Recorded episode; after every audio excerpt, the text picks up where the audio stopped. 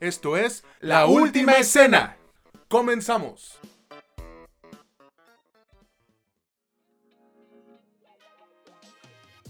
¿Qué onda? ¿Qué tal amigos? ¿Cómo están todos? Esperamos que muy muy bien. Sean bienvenidos a un nuevo episodio de este que es ese podcast que tanto les gusta, su podcast favorito sobre cine y series, La Última Escena. Yo soy César Granados y del otro lado se encuentra mi buen amigo Mitch Moreno que se aventó pues una odisea para ver dos películas seguiditas. ¿Cómo estás, carnal? Cuéntanos.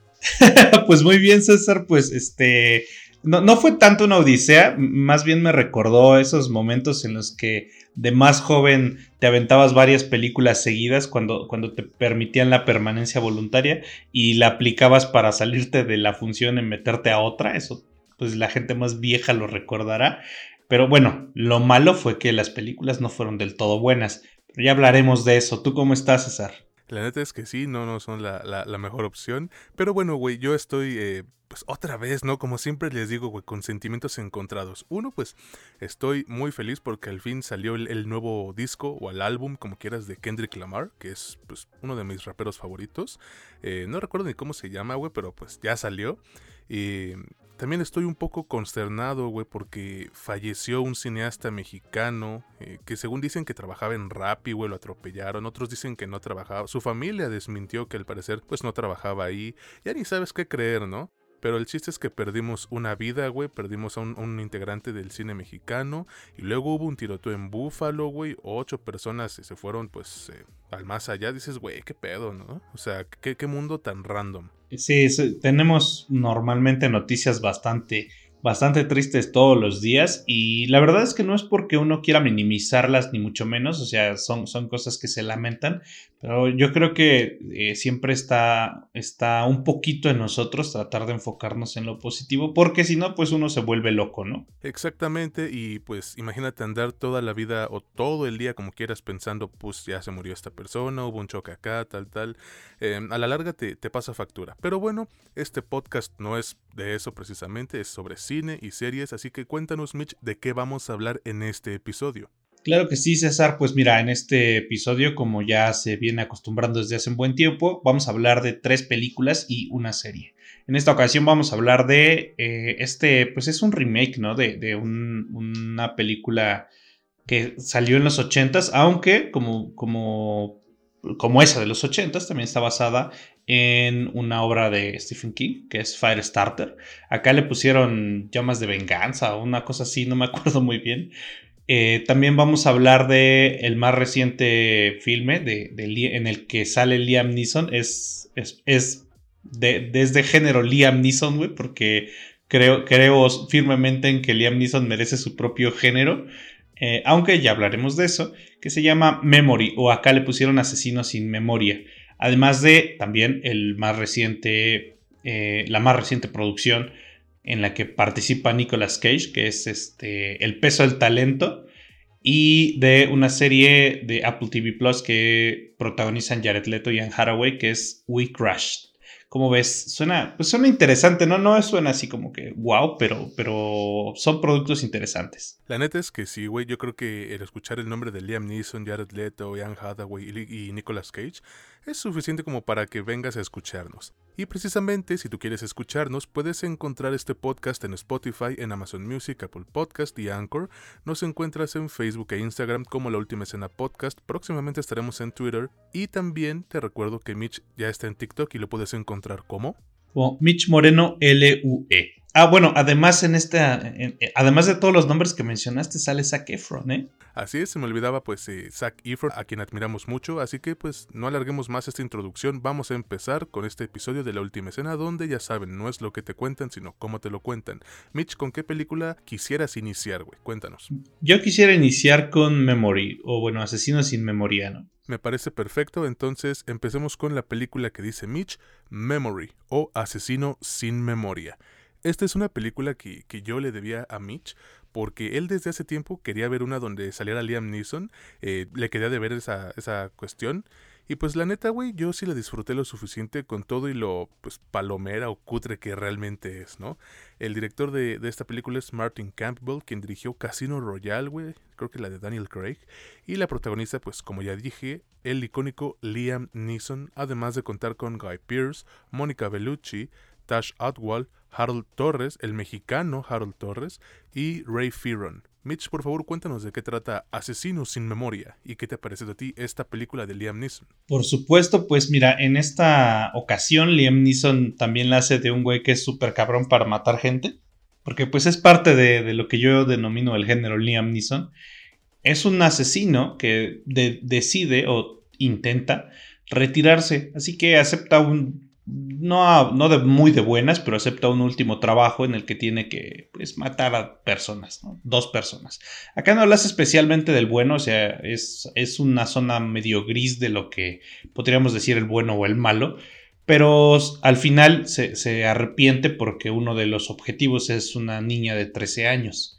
Empieza a descubrir cómo por qué suceden estas cosas y se pasa de ser totalmente el malo a ser como una especie de justiciero, por decirlo de alguna manera. Al mismo tiempo, pues, se, muestra en pantalla que está perdiendo la memoria, o sea, bueno, vaya, está avanzando ya mucho su Alzheimer como el que tiene su hermano. Y esto es un, pues, es una parte importante de, de nuestro personaje porque define ciertas cosas que sucederán en pantalla. ¿Qué me ha parecido? Pues mira, como todas las películas de Liam Neeson que empezaron a suceder como en el ocaso de su, de su carrera. Yo sí lo considero el ocaso porque es como que una persona con tanto talento pues empieza a tener la personalidad de un de un este Steven Seagal, Chuck Norris, un Bruce Willis, que la neta disfrutamos mucho las películas de, de esas personas, pero pero pues sí son como para pasar el rato y nada más. Ninguna te va a entregar en nada extraordinario. Este es igual, sin embargo, creo que pese a que es igual, eh, le fallan bastantes cosas. No sé si Martin Campbell perdió el toque de ser como este, lo que le decían el rey Midas del cine de acción, porque pues él dirigió las películas más exitosas de, de James Bond de los últimos tiempos, que es Casino Royale y GoldenEye. También dirigió La Máscara del Zorro, que muchos recordaremos, del 98. Y bueno, dirigió la porquería esa de Green Lantern, y por eso tal vez no le daban trabajo, pero, pero, pero tiene, bueno, él sabe hacer películas de acción y acá como que falta. pasó de ser el, rey Midas y, y, tener el toque de oro a convertirlas como en piedra Pómex, ¿no, güey? pues no, no sé, no sé, qué, a lo mejor se hizo viejo, güey, también eso pasa, o sea, también pasa que te duermes en tus laureles y de pronto el cine cambia, las cosas cambian, como con los músicos, güey, que tú haces tus cosas y eras el genio y de pronto no te supiste adaptar y ya tienes, tienes una banda que saca un nuevo disco y se, se siente como de 20 años antes y ya nadie lo consume porque pese a que tú sigues siendo, haciendo lo mismo, el mundo cambió. Por ejemplo, no sé, vamos a suponer Metallica, güey, que tuvo su, auge en los noventas y de pronto quiere sacar otra cosa y no sé si lo saque y, rife, ¿no? Eso es, una situación hipotética.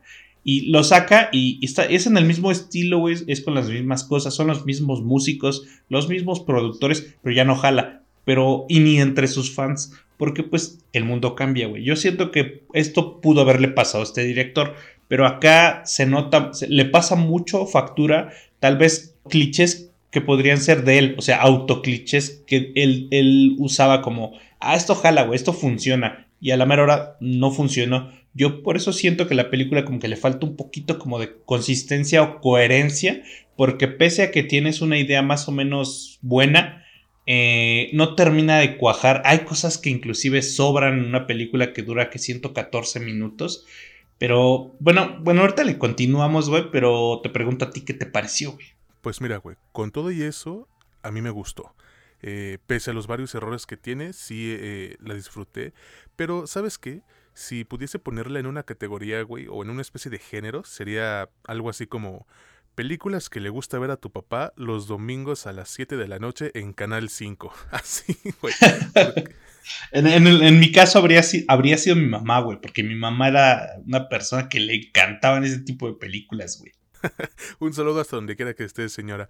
Eh, es que, güey, tiene todos los aspectos que caracterizan este tipo de películas, ¿no? Y, creo que no está mal. O sea, todos, tú lo acabas de decir, todos tenemos derecho a disfrutar el cine, ¿no?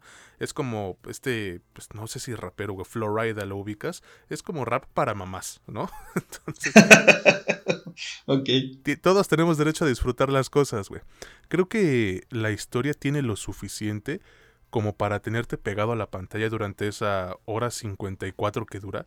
Porque mira, tiene su dosis de drama que cae bien y, se beneficia de ser, pues, o de hablar de un tópico que, que prevalece en la actualidad, ¿no?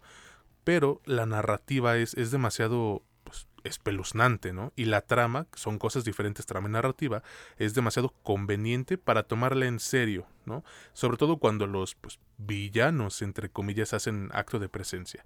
Pero, güey, también entendamos, aquí no vienes a ver una trama súper profunda o inspiradora, aquí vienes a ver al vato que aparece en el póster, Liam Neeson, rompiendo madres y, y desatando el caos con estilo, mientras sí derrocha esa, esa sabiduría que llega con la edad, ¿no? Y vaya que te dan mucho de lo que mencioné ahorita, porque tenemos a nuestro protagonista ya viejo y madreado, pero sigue siendo su chamba, güey. Y lo mejor es que pese a ya tener 69 años, Liam Neeson sí se ve como alguien que podría estar haciendo esas cosas a su edad, güey. No como Clint Eastwood que ya no puede ni hablar bien, ¿no? Ya, 91 años, señor, descanse tantito, quiérase. ¿Cuál es el pedo también? Que solo son Liam Neeson y, Guy Pearce los que destacan en pantalla, Mitch. Mira, Mónica Bellucci está X en su papel todo caricaturizado. Y los chalanes, estos, los otros agentes que están ayudando a, a Guy Pearce, tienen los diálogos más de patiño que he visto en lo que va de este 2022, güey. No es broma, casi los ponen a decir algo así como, oh, seguro jefe, permítame traerle un emparedado y una gaseosa. Así, de verdad. O sea, y luego Harold Torres, este, te digo, mexicano, tiene sus destellos, pero hasta ahí. O sea, no, no, ellos no le dan un buen backup a, a los protagonistas, güey, porque se sienten, pues, hasta ridículos, ¿no? Muy, muy del arquetipo cómico hasta, cómico diría yo, ¿no? De, de ayudante. Pese a esto, güey, creo que la película tiene unas escenas de acción decentes y un tanto gráficas porque vemos eh, pues golpes y armas disparándose, así como también pues podemos apreciar en pantalla cuerpos con un plomazo en la cabeza, calcinados, güey, degollados y todo sin exagerar, ¿no? O sea que sí, están esos elementos, pero no son explotados al punto del morbo que tiene el, el, cine gore, ¿no? Además, creo que la película toca varios temas que a mí personalmente me estrujan el corazón, como puede ser pues la trata de blancas, de menores, güey, eh, obviamente el feminicidio, o sea, sí, lo hace de un modo muy superficial, pero creo que al menos intenta hacerte ver que es algo que sigue ocurriendo en nuestra sociedad y que puede eh, pasarle a cualquier persona en cualquier país, ¿no? Entonces, para concluir, Creo que, creo que esta es una opción adecuada para que vayas a apagar el cerebro durante un par de horas, que disfrutes de la acción que nos brindan con, con el protagonista y que trates de no ponerle atención a los diálogos tan pendejos que tiene, porque de lo contrario vas a salir de jetas acabando de ver Asesinos sin Memoria. Eh, total, pues yo sí la recomiendo, ¿no? Creo que hay suficiente material convincente para, para mantener las cosas, eh, pues ahora sí que funcionando, carburando, ¿no? Y el final es, eh, pues, especialmente satisfactorio. Creo que Asesinos en Memoria no está destinada a convertirse en un clásico ni de chiste, pero es una especie de ah, gusto culposo, ¿no? Un guilty pleasure. ¿O tú qué piensas? Yo la verdad es que solo complemento con justamente lo que acabas de decir. O sea, es como estos gustos culposos, estas ondas de que te, te gustan pero sabes que son malas. Bueno, hay gente que se aferra mucho a la onda de como me gusta, tiene que ser bueno como los fans del, de, Zack Snyder y del DCU, ¿no? Por ejemplo, yo tengo un gusto culposo que sé que es una porquería de película, pero a mí me encanta, eh, que es The Punisher con Tom Jane, que está culera, güey, pero me gusta mucho, güey. Y todos tenemos algunos de estos gustos que pues te la encuentras en, en, en el TNT el domingo a las 6, a medio a media andar la película, o sea, la agarras en el minuto 45 y dices, ah, pues aquí me quedo, ahorita la sigo viendo. No necesitas verla desde el principio, no lo vas a buscar en una plataforma de streaming ni nada. Es algo que disfrutas, vaya. Eh, complementando nada más un poco, yo creo que el, verdadero problema eh, de la película no es inclusive, bueno, no es tanto, porque sí, sí es un poco la onda como que se, se hayan hecho viejas algunos conceptos de acción sino que justo lo que mencionas de que tiene 69 años, nuestro personaje también ya se tiene que ver un poquito disminuido. Eh, le pasa factura, güey, en que las películas de acción de, de Liam Neeson, pues tienen bastante de eso. Esta no tiene tanto, güey, no es tan vertiginosa, güey, no es tan este, dinámica. Se siente un poquito eh, el enfoque en, ¿sabes qué? Mira, nuestro personaje ya está medio ya está medio valiendo verga, pues no lo podemos poner como a, hacer las cosas que hace regularmente Liam Neeson. ¿Sabes qué? Déjale un papel un poco más, un poquitito más relajado. Y yo siento que eso sí le pasa factura final a la película porque eh, no tiene, vaya, no es búsqueda implacable, por ejemplo, que, tiene acción y acción y acción y, y muy cabrona, güey, y está chido. Eso es lo que yo pondría como un poquito de, de, queja. aquí habría que, habría que explicar un poco, por ejemplo, por qué Liam Neeson se, se, este, se, especializa en este tipo de cosas. De cuando fallece su esposa, güey, hace, no sé, creo que tiene como 14 años, 12 años, no me acuerdo cuándo. Dejó de tomar papeles y después de eso empezó a tomar papeles así específicamente. Pero eran porque eran cosas que le gustaban a ella. O sea, es como ¿cómo decirlo, güey? Es como su manera de recordarla. Ándale, como un tributo.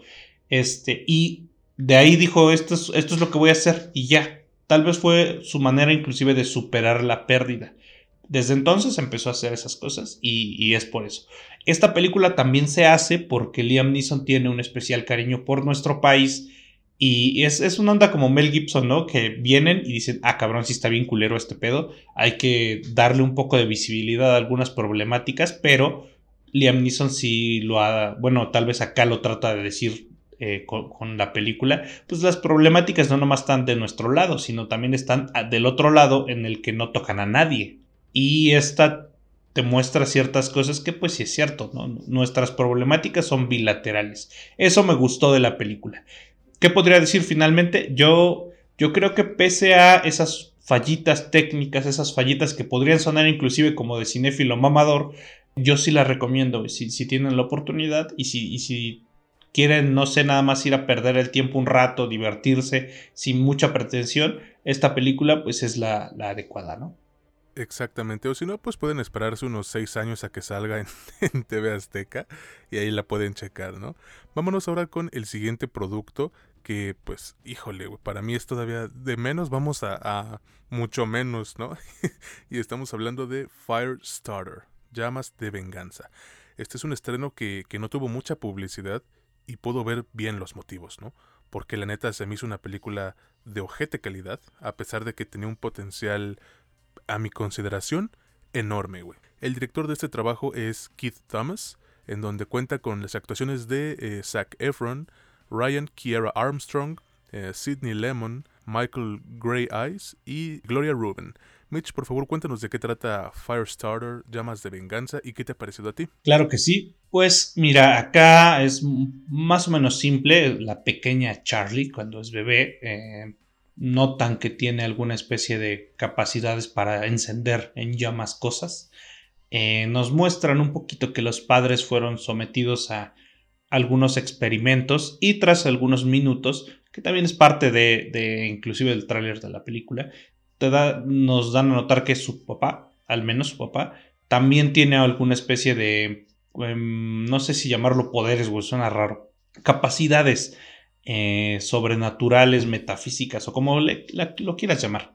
Básicamente, pues es todo lo que se puede contar porque es, la película se desarrolla como ya lo medio lo platicamos de manera tan rápida que no te da chance de pues, hacer nada dentro de unos pocos minutos te das cuenta que como todas las cosas que suceden con estas personas que, que tendrían algunas cuestiones raras, pues hay alguna agencia de gobierno que te está persiguiendo y básicamente es todo, ¿no? ¿Qué me ha parecido?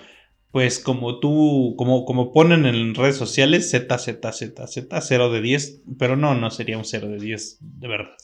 Sí está de hueva, güey, está mega de hueva. Yo pienso que la idea está bien, ya como yo te lo platiqué, me parece que la obvia referencia que tenemos al cine de superhéroes, a esta onda que podríamos también llamar un género, es, es, evidente porque pues alguien con poder es alguien normal, alguien anormal porque pues tiene capacidades superiores en algunas cosas, aparece, tiene algunas problemáticas. E, el material original se enfoca más en, en este, pues, más en describirte el, pues, lo difícil que podría ser para todos que algo así sucediera, o sea, que algo que, que, podría salirse de control se va a salir de control.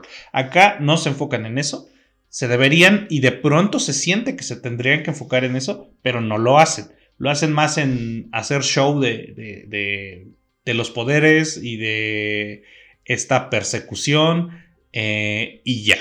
Y bueno, también hacen un poquito abuso de clichés que como también bien dices, no llegan como a buen puerto. Es como, mira, ¿sabes qué? Vamos a hacer esta otra cosa, vamos a aprovechar que está el mame del cine superhéroes y seguramente va a jalar porque pues, es una morrita con poderes que prende las cosas en llamas y, y es Stephen King, la fórmula no puede fallar. Y pues sí falla, güey. Definitivamente falla. Y recio, ¿eh? Sí, güey, porque yo siento que si la película llega como 20 años tarde al cine superhéroes. Está Parece que es como si estuviéramos viendo esos primeros experimentos de cómo le hacemos para presentar en pantalla estas ondas con personas con capacidades diferentes. No capacidades diferentes como que, no sé, tengan alguna enfermedad, sino que capacidades eh, de mover las cosas con la mente, eh, prender cosas en llamas, cosas como los X-Men, ¿no? se siente como si estuviera viendo, no sé, Hulk de Ang Lee o Constantine con Keanu Reeves, güey. Esos primeras ondas que, decían, güey, no sé por dónde moverle hasta que el MCU le dio al clavo.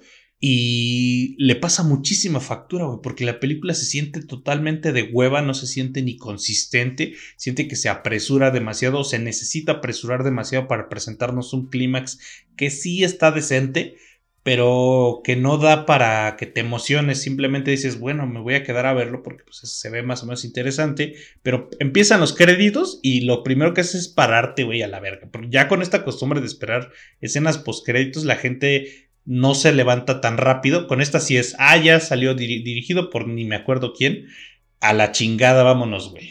¿O tú qué, o tú qué piensas? ¿Qué te pareció, güey? Pues mira, güey, yo, como dije hace un momento, una película de ojete calidad, no hay más. Creo que con esto podría resumirla, ¿no? Eh, creo que, que pudo ser un gran trabajo de suspenso, pero la neta se cae muy rápido, güey. ¿Qué digo? Pues también es una adaptación de las novelas de Stephen King, ¿no? Y pues dichas adaptaciones casi siempre son una chingadera de producto. Entonces, ya con, con ese trasfondo tampoco me sorprende, así que digas, ay, no, yo no esperaba que esta película fuera tan mala. Pero, güey, esta película ya tuvo una adaptación hace como 40 años y voy a creer que es mejor que la de este 2022. O sea, no, es posible, ¿eh? Creo que la historia va muy rápido o todo en general va muy rápido, aún para los 94 minutos que dura, y, esa rapidez hace que varias cosas queden a medias, güey, o de plano pues no se les dé trasfondo alguno, o sea, no te dan el tiempo suficiente para digerir lo que tú estás viendo, ni para empatizar con las personas a las que estás viendo en pantalla, y justo cuando todo medio empieza a tomar forma, ¡pum! Se acaba la película, güey. Y ya dices, ah, o sea, no va a haber nada más. Ok. Es como si fueras a un, a un restaurante y el mesero te pone todo lo que ordenaste, pero de repente te das cuenta que está pues medio mal cocinado, medio crudo, y el güey empieza a tronarte los dedos, ¿no? Y te dice, órale cabrón, apúrate que ya me quiero ir. O sea, así se siente la película. Te digo, el concepto sí es interesante y funciona levemente como una película de superhéroes, excepto que en lugar de centrarse en desarrollar a la protagonista como individuo, es una especie de pedazo de cartón. O sea, el personaje está muy subdesarrollado y es en gran medida pues antipática, güey, o sea, te cae gorda. Esto se debe a dos cosillas, ¿no? Una, eh, pues son las evidentes limitaciones de, la actriz, esta Ryan Kiera Armstrong, a quien le habría ido mejor con un director pues un poco más experimentado, según yo. Y otra es que esta adaptación eh, pues nunca ofrece una, una, idea nueva o una pequeña muestra de, de, de, lo que está pensando, ¿no? De cómo es en su interior este, este personaje. Lo mejor que pudo hacer en sus escenas fue fruncir el ceño y ya, güey. O sea, lo único que hace este personaje, Charlie, es estallar en llamas y matar gente. O sea, es básicamente un plot device con patas. No hay más. Luego tienes el, concepto de, la relación padre-hija y ¿qué crees? Igual queda olvidado porque como al parecer van muy a las prisas, no le dan el espacio que necesita dicha relación para establecer una especie de vínculo con tu audiencia, que éramos como dos personas, y eso provoca que al final te valga madres, güey, si se queda sin papá o si terminan felices para siempre en una granja creando pollos, o sea, simplemente no te importa porque no te lo desarrollaron. Y mira, güey, en las actuaciones no puedo ponerme muy mamón, pero en general todas están me, o como dicen por ahí, me, me, me, myth, que es algo que, que, escuché por ahí de unos compas. O sea, Mitch, incluso Zac Efron se ve como sin ganas, ¿no? Como que dijo, ¿sabes qué? Quiero comprarme un carro nuevo, deja agarro una película random y pues con lo que me paguen sale. O sea, me... debo, el, debo el predial de mis mansiones, deja saco este pedo. no seas mamón. Güey, es que de verdad me cuesta creer lo, desperdiciado que está todo el elenco, porque son nombres bastante talentosos dentro de la industria. Bueno, menos la protagonista, ¿no? Entonces, para concluir, güey, creo que es un trabajo pedorro, que ofrece poco suspenso y, y nadie con quien conectarse, con una metáfora súper mamadora sobre la pubertad, pero con un soundtrack hecho por John Carpenter que acaba por ser lo mejor de esta chingadera, y si eso no te dice algo de tu película, pues entonces no sé qué lo hará. Yo no se les recomiendo, había mucho espacio para mejorar en comparación con la primera, pero Firestarter tropieza con una barra tan baja y la neta, güey, cae casi al final de esta larga lista de adaptaciones mierderas que le han hecho al trabajo de Stephen King. Pues mira, sí es, bueno que lo menciones, que acá nuestro buen God Carpenter este, medio salvó la película junto con, junto con su hijo, este, pero fuera de eso, la neta sí es una porquería, güey. Opino exactamente igual que tú.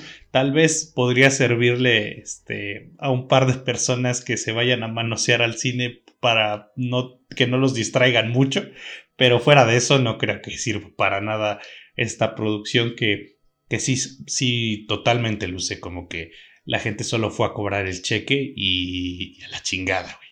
Eh, yo no la recomiendo. Yo creo que tal vez si te la encuentras de pronto en alguna plataforma de streaming, sería bueno que la pusieras si estás muy aburrido, si, si no tienes nada que ver y si te llama la atención, porque pues también, como ya lo dijimos, el cine es para todos, es para el disfrute de cualquiera y tal vez por ahí alguien tenga su gusto culposo en esta producción, ¿no? Exacto, y justamente me acabo de enterar que esta película también se estrenó pues de manera simultánea en una plataforma llamada Peacock, que fue donde también se estrenó la de Halloween Kills.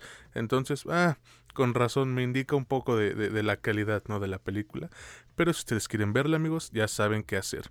Ahora vámonos con la serie que tenemos que reseñar para este episodio y estamos hablando de una llamada We Crashed. Esta, bueno, no serie, es una miniserie de, de 8 episodios que ya pueden encontrar en Apple TV Plus. Que todos se ponen Plus, güey, pinche falta de originalidad.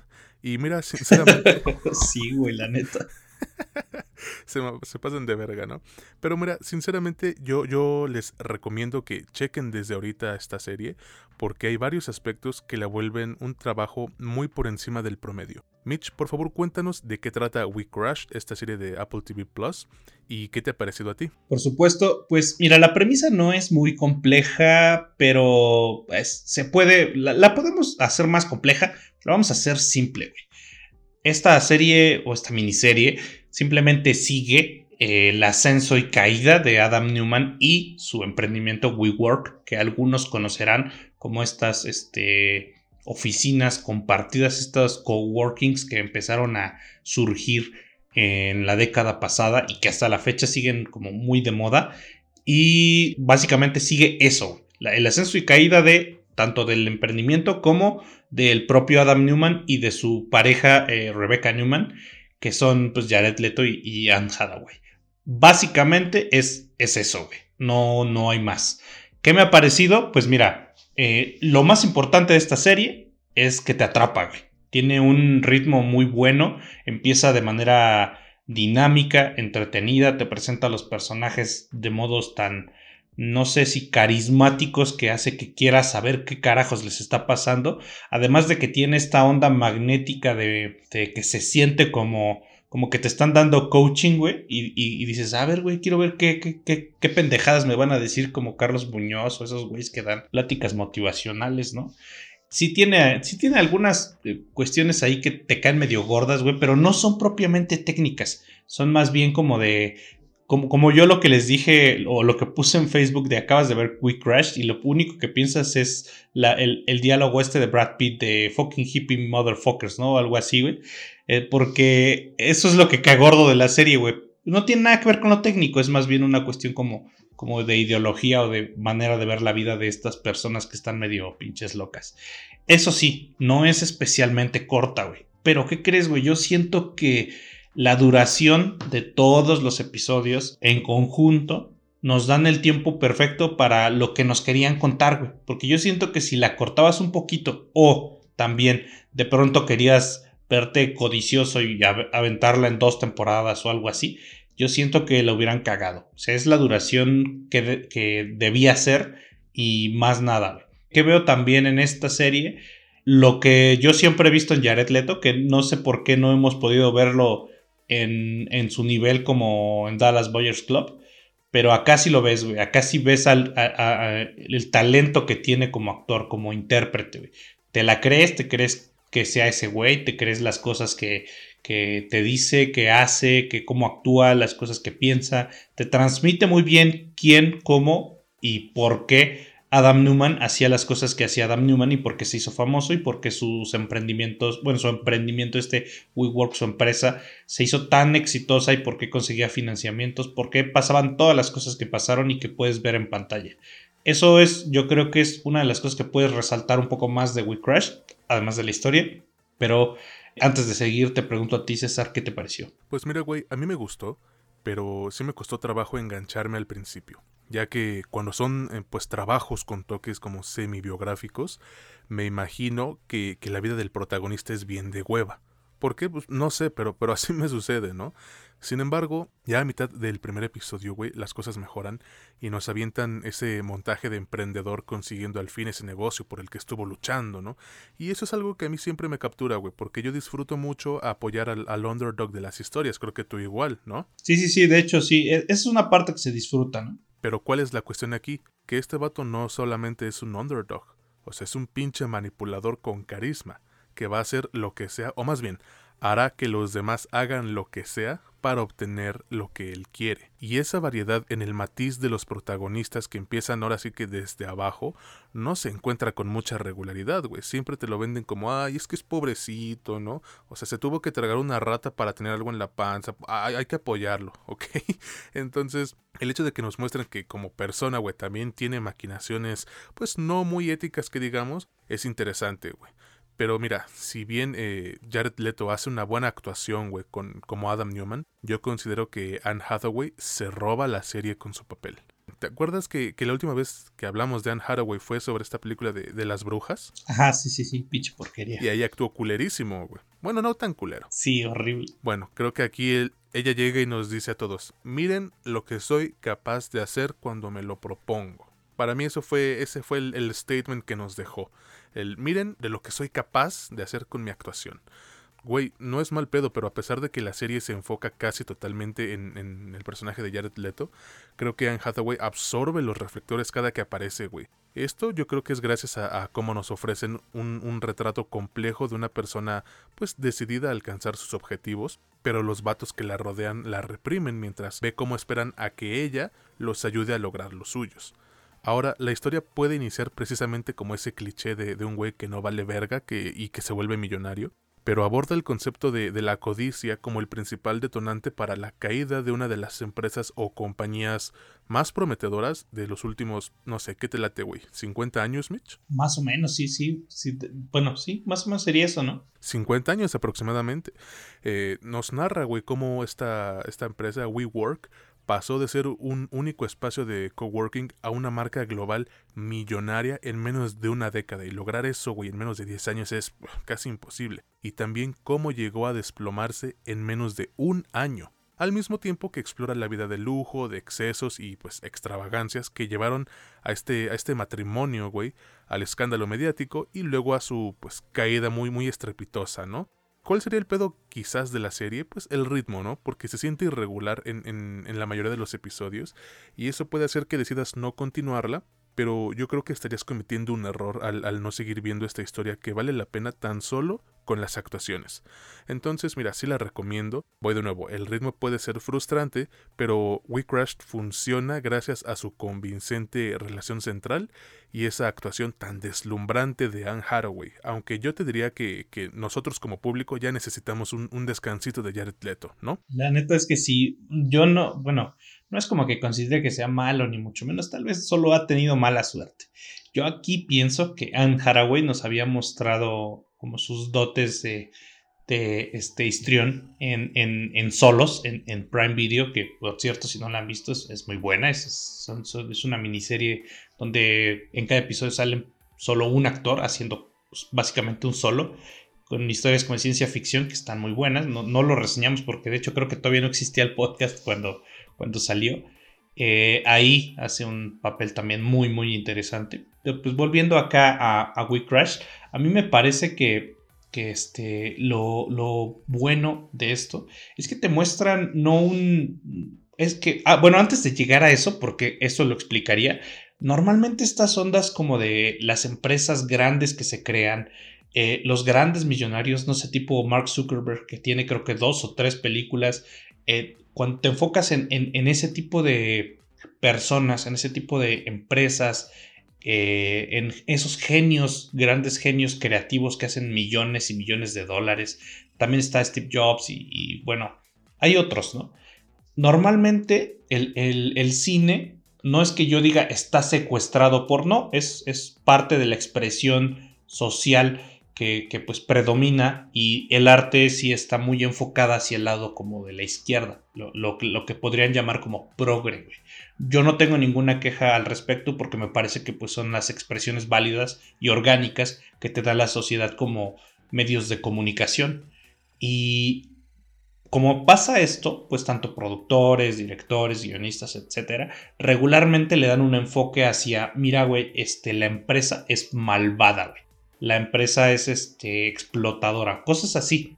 Acá sí lo hay, o sea, sí, sí existe ese enfoque, pero yo creo que no es excesivo, no es ideológico, que eso, eso se agradece mucho porque es como, preséntame una historia que sí tenga un poquito tu, lo que, como tú lo veas, pero tampoco te mames, güey, o sea, tampoco es como de, casi le pones cuernos luego a los protagonistas de que son unos ojetes y se pierde la esencia de lo que estás queriendo contar. Acá eso no sucede no se vuelve ideológico, porque también se vuelve del otro lado, que en algunos momentos la falta de profesionalismo, la falta de conocimiento, la falta de poner los pies sobre la tierra de alguien que es, que es más técnico, hizo que justamente WeWork eh, cayera, que, que, pasara lo que finalmente pasó, tanto con Newman como con, con la empresa allá por el 2019. Y qué rápido cayó, güey. Exacto, güey, pero es por eso que yo acabé diciendo pinches hippies, güey, porque es como, cabrón, si te hubieras dado cuenta de las cosas, hubieras evitado todo ese pedo, güey. Por eso, güey. Y, eso yo, yo ya en las cuestiones técnicas lo agradeces, porque es como un guion de, no me voy a ir hacia un lado, solo hacia este lado, no lo voy a ideologizar, quiero contar una historia y me voy a enfocar en contar una historia. Y eso, personalmente, yo lo, lo agradezco bastante. Yo con esto concluyo. La verdad es que si tienes la oportunidad de ver eh, We Crashed, seguramente lo vas a disfrutar. En esta, en esta serie, aunque como bien dice César, tal vez necesitamos un descanso de Jared Leto. Yo creo que en esta serie redime lo que habrá hecho este año y lo de tal vez algunos años anteriores. Lo vas a disfrutar bastante. No creo que tenga ningún desperdicio. Los detalles que le podamos encontrar nosotros o que se le pudieran encontrar me parecen francamente menores como para que le resten o te hicieran decidirte por, nada, ¿sabes qué? Mejor me veo otra cosa. No, esta miniserie es totalmente disfrutable y es muy recomendable, al menos a mi parecer. Y a mi parecer también, ¿eh? porque no me lo esperaba y resultó ser una, una grata sorpresa.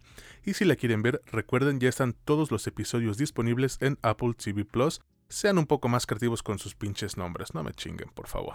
Vámonos ahora con el producto final de este episodio, pero antes, Mitch, por favor, dile a quienes nos estén escuchando, que por cierto les agradecemos mucho, en dónde pueden encontrar este podcast. Claro que sí, pueden encontrarnos en Spotify, en Apple Podcast, en Anchor, en Amazon Music. También pueden encontrarnos en Facebook e Instagram como La Última Escena Podcast y a mí me encuentran en TikTok como Mitch Moreno LUE. Ahí lo tienen y no olviden darle clic a la campanita de notificaciones para que no se pierdan ningún episodio que vayamos sacando. Y ahora sí, empezamos con el producto final de este episodio 15, 14, ya ni me acuerdo, güey, la neta, ya de tanto que estamos haciéndolo. Y me refiero a una película llamada El peso del talento. O bueno, su nombre en inglés es The Unbearable Weight of Massive Talent, pero qué pinche nombre tan largo. Entonces, vamos a dejarlo como El peso del talento, ¿no? Este es un trabajo que hizo pues bastante ruido hace unas semanas, güey, por eh, el trailer y por el concepto. Y mira, ya que la hemos visto, déjenme decirles que es, al menos para mí, de las más entretenidas que nos ha podido brindar este 2022. Quien dirige esta producción es Tom Gornican, en donde tiene un elenco formado por Nicolas Cage, Pedro Pascal, Tiffany Haddish, Sharon Horgan, Paco León, Lily Sheen, Neil Patrick Harris y la debutante Katrin Vankova. Mitch, por favor, cuéntanos de qué trata El peso del talento y qué te ha parecido a ti esta película de Nicolas Cage. Pues eh, mira, antes de pasar a esto, a mí me parece que hay que decir que esta película no se la esperaba especialmente nadie. Al chile sí. Porque pues Nicolas Cage no nos ha presentado nada muy sorprendente en los últimos años. Y creo que todos podremos concordar en eso. Ya teniendo ese state of, state of mind, les puede uno platicar que en esta película Nicolas Cage la hace de Nicolas Cage. Eh, nos está presentando, hasta no sé si parece como una especie de biopic, güey, de que le está yendo de la chicada porque no, no encuentra buenos papeles, güey, porque está tratando de seguir vigente en la industria, debe un chingo de dinero, tiene problemas con su hija, o sea, con su, la relación que lleva con su hija, y en una de esas, eh, de desesperación, su agente le dice que le consiguió o están tratando de conseguirlo para que vaya a una fiesta de cumpleaños, O sea, ya básicamente como lo más bajo que puede sucederte como, como actor, como estrella. Que te tengas que rentar para ir a eventos porque la neta ya no consigues trabajo. Eso pues te muestra esa parte, ¿no? Esa, como ese via crucis que sucede con algunos artistas, tristemente. Y le pasa a él, ¿no? A final de cuentas tiene que aceptar va, con, va al supuesto evento y ahí conoce a Javi, nuestro otro protagonista, que es Pedro Pascal, con el que termina llevándose súper bien. Después de que termina llevándose súper bien, lo intercepta la CIA y le dice que pues están investigando a Javi porque en realidad es como un, un pinche un capo, Y le piden a Nicolas Cage que lo espíe para pues sacar la operación porque tenía secuestrado a una niña. Y básicamente de eso se trata. Nicolas Cage trata de espiar a este güey y el otro güey pues este, es fan de Nicolas Cage. Y ya. ¿Qué me ha parecido? Mira, yo la neta, la neta de Nicolas Cage ya no esperaba nada. Es el nombre que más hemos repetido en los últimos 10 minutos porque pues es, es este, es un, pues sí es una leyenda, güey. Sí es, sí es como dicen en la, en la película, un, actor leyenda, una persona. Sí, güey, o sea, puede, pueden gustarte o no sus productos. Tiene productos desde excelentes hasta una verdadera porquería. Y tiene demasiados porque el vato está súper endeudado y hubo un momento en su carrera en la que tuvo que aventarse, creo que dijo que se aventó hasta seis películas en un año porque lo que necesitaba era dinero. Y, y eso es real. Ahorita, según ya está más relax, ¿no? Pero yo creo que está tan relax que pudo bromear sobre su situación para sacar esto. Y, eh, y, pero no, es innegable que el vato es una leyenda, güey. Es una leyenda del cine. Es, un, es alguien que prácticamente nadie podría confundir con otra persona en, en, en, este, en esta industria, güey. Y pese a eso, acá ya no me esperaba nada, güey. Yo decía, bueno, pues se ve cagadona, pues está bien, vamos a ver qué pedo, ¿no? La vi y salí pues sorprendido, güey, porque me entregaron algo que no esperaba, me, entregaron eh, un guion fresco, un Nicolas Cage, inclusive pues mostrando lo que sí sabe hacer, güey, lo que sabe hacer que es actuar. Ah, ojo, aquí hay que ponerle un poquito de ojo técnico, porque en algunos casos está tratando de actuar como él mismo, cosa que puede parecer muy sencilla, pero no lo es. Ahí está LeBron James, ¿no? Que, que, que, ni, que él no pudo hacerla de él mismo y le salió de la verga. Todo eso se, nota. También Pedro Pascal hace un trabajo excepcional. Y el guion está también escrito y también dirigido que la película te saca un chingo de risas, está súper cagada, güey. Te divierte mucho y además es muy dinámica, güey, es muy, es muy rápida. Y todo eso te, te, lo conjugan para que te entreguen una película que en mi gusto personal, está muy por encima de lo último que nos había entregado eh, Nicolas Cage. Pero primero te pregunto a ti, César, ¿qué te pareció? A mí me fascinó esta película, güey. si no lo digo ahí claro, o sea, lo repito, ¿no? A mí me fascinó esta película. Probablemente pues no será la mejor del año, ni la más premiada. Dudo que incluso llegue a conseguir alguna nominación, güey. Pero pues es de las que más me han hecho divertirme en este año y el anterior, y créeme que eso cuenta mucho más para mí que cualquier otra cosa. O sea, la historia es, muy sencilla de entender y poco a poco vas comprendiendo que también funciona como una sátira o parodia de varias películas de acción que van exactamente de lo mismo, ¿no? E, e incluso pues una, una pues, forma de burlarse de la situación en la que estuvo Nicolas Cage. Eh, esta del peso del talento pudo cometer el mismo error, pero creo que se reivindica al, no tomarse en serio en, ningún momento, ¿no? Por el contrario, pues se ríe de sí misma, pero no abusa de dicho elemento. Creo que le da ese balance adecuado. Y mira, en términos de acción, la película no decepciona, a mí no me decepcionó, y también en cuanto a comedia, menos. Y los mezcla de forma que ambos se sienten bien colocados, ¿no? Ambos, eh, pues, ambas herramientas para la película. Además de que las persecuciones y las peleas están bien hechas, güey. O sea, no están mal, no se ven ridículas, no se ven hechas al aventón. Y de nuevo, el que no se tomen en serio hace que funcionen aún mejor, güey. Porque te puedes dar el lujo de ver a los personajes huyendo por su vida mientras te estás cagando de risa. Y dime cuántas veces puedes hacer eso en una película de acción. Realmente no son muchas, güey. Lo que más a mí me impresionó, ¿sabes qué fue, güey? La química entre Nicolas Cage y Pedro Pascal. O sea, yo nunca pensé que estos dos fueran a ser el, el dúo más divertido en lo que va del año porque tienen unos momentos de comedia tan cagados y tan efectivos que inician desde que ambos aman Paddington 2 y el gabinete del Dr. Caligari, güey. Como cuando yo les dije, oye, pues sabes qué, eh, me preguntaron más bien, ¿tú qué escuchas, no? Y checaron mi, playlist de Spotify y tengo pues unas rolas de Slipknot y luego tengo eh, a los de clasiqueros, güey, la de Ya no es para ti. Y luego tengo unos openings de One Piece y es como de este pinche raro, güey, ¿no? O sea, y, eso hace que, que, estos güeyes tengan un vínculo, ¿no? Y también luego los ves conducir bien ácidos y dices, no mames, o sea, ¿qué chingados está pasando? Y te divierte, te divierte como no tienes una idea. Hubo varias veces en donde yo solté la risa en el cine y créeme que no soy de esos, yo soy un poquito más reservado. Bueno, aquí no fue la, aquí no fue como, como esto, o sea, aquí sí me reí bastante. Pero fíjate que a pesar de lo vertiginosa que, que puede resultar la historia, este Nicolas Cage no luce tan excéntrico como sus fans podrían querer, o como ya los tiene acostumbrados. En cambio, se interpreta a sí mismo como un hombre que simplemente quiere hacer un buen trabajo y hacer lo correcto por su familia, güey, y que resulta ser pues una estrella de cine. Eso puede sonar como una elección un tanto, pues, de hueva para un actor que es conocido por ser alguien intenso, ¿no? Sin embargo, resulta que aquí lo vemos como alguien tranquilo, con, con problemas un tanto más apegados a las de las personas promedio como Mitch y como yo, ¿no?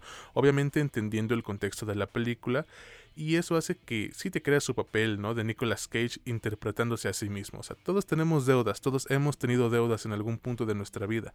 Hay unas que pues pasan los millones como este güey, ¿no? Pero ese no es el caso.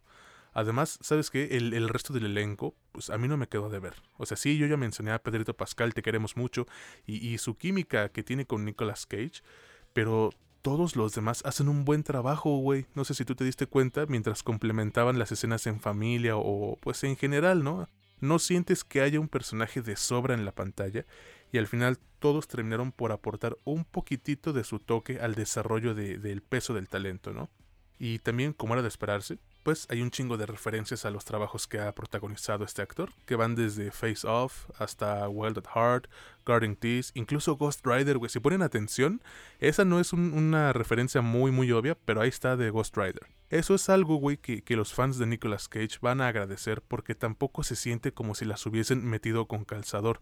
Digo, si no entienden que se está interpretando a sí mismo, pues... Eh, ¿qué más puede hacer uno por ustedes, no?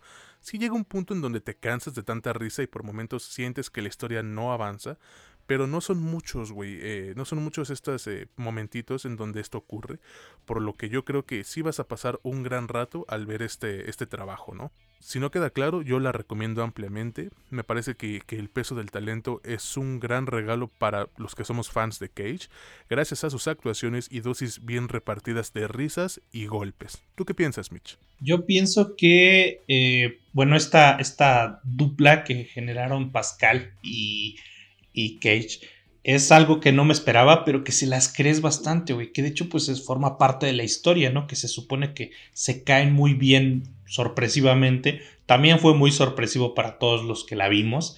Pero esta, esta onda, yo creo que es, es el punto central de la película. Si no les creyeras la química que tienen dentro de la historia, la película se va al carajo, güey. Porque ya no se cree nada de lo que sigue después. Yo, yo también creo que que la película es ampliamente recomendable. En algunos momentos el guion se siente como que se escribiera a sí mismo, güey, porque si te das cuenta la historia, la historia misma te cuenta como que lo que te está contando la película, güey.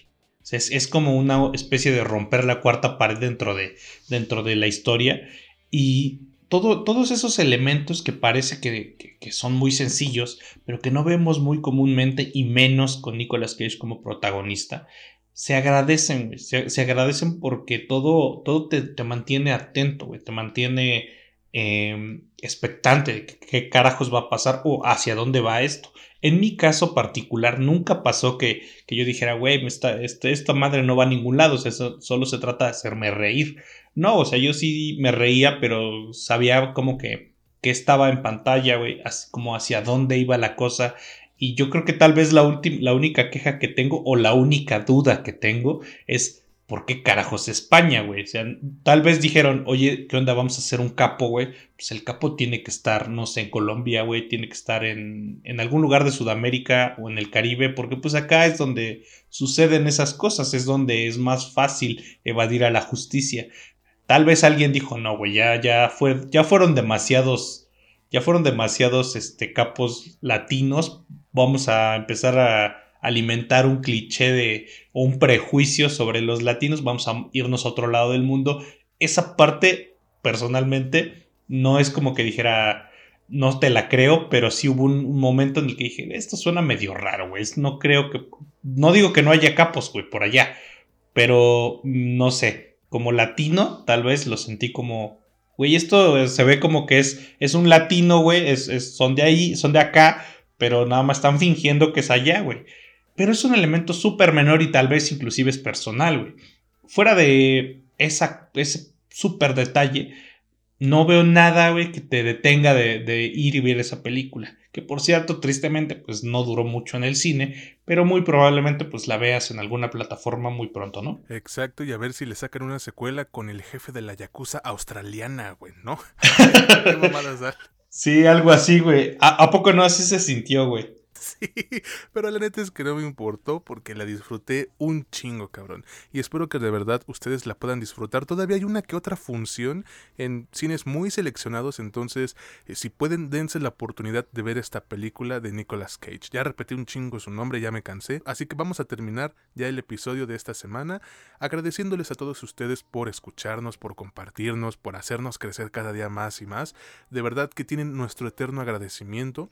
Sono como pinche youtuber de esos niños, güey, que dice, ay, muchas gracias. Entonces, no, pero de verdad apreciamos muchísimo el que nos apoyen y el que disfruten de nuestro contenido, ¿no? Sí, claro, no, no nos vamos a cansar de agradecerlo, aunque sonemos como niño youtuber que está muy agradecido porque tiene siete visitas, igualito, güey. Nosotros tenemos una deuda con todas las personas que han hecho esto posible, porque pues sin gente que nos escuche esto sencillamente no se haría, ¿no? Exactamente, así que pues muchas gracias amigos. Y no olviden que pueden escucharnos a través de Spotify, Amazon Music, Apple Podcast y Anchor, que estamos en Facebook e Instagram como La Última Escena Podcast y que Mitch lo encuentran en TikTok como... Como Mitch Moreno LUE. Y próximamente estaremos en Twitter, aunque la neta híjole, yo no estoy listo para aventarme esa aventura, pero ya el tiempo lo dirá. Ahora sí nos despedimos y pues esperamos contar con ustedes en la siguiente semana con un nuevo episodio de este que es su podcast favorito sobre cine y series, la última escena donde ya saben no es lo que te cuentan,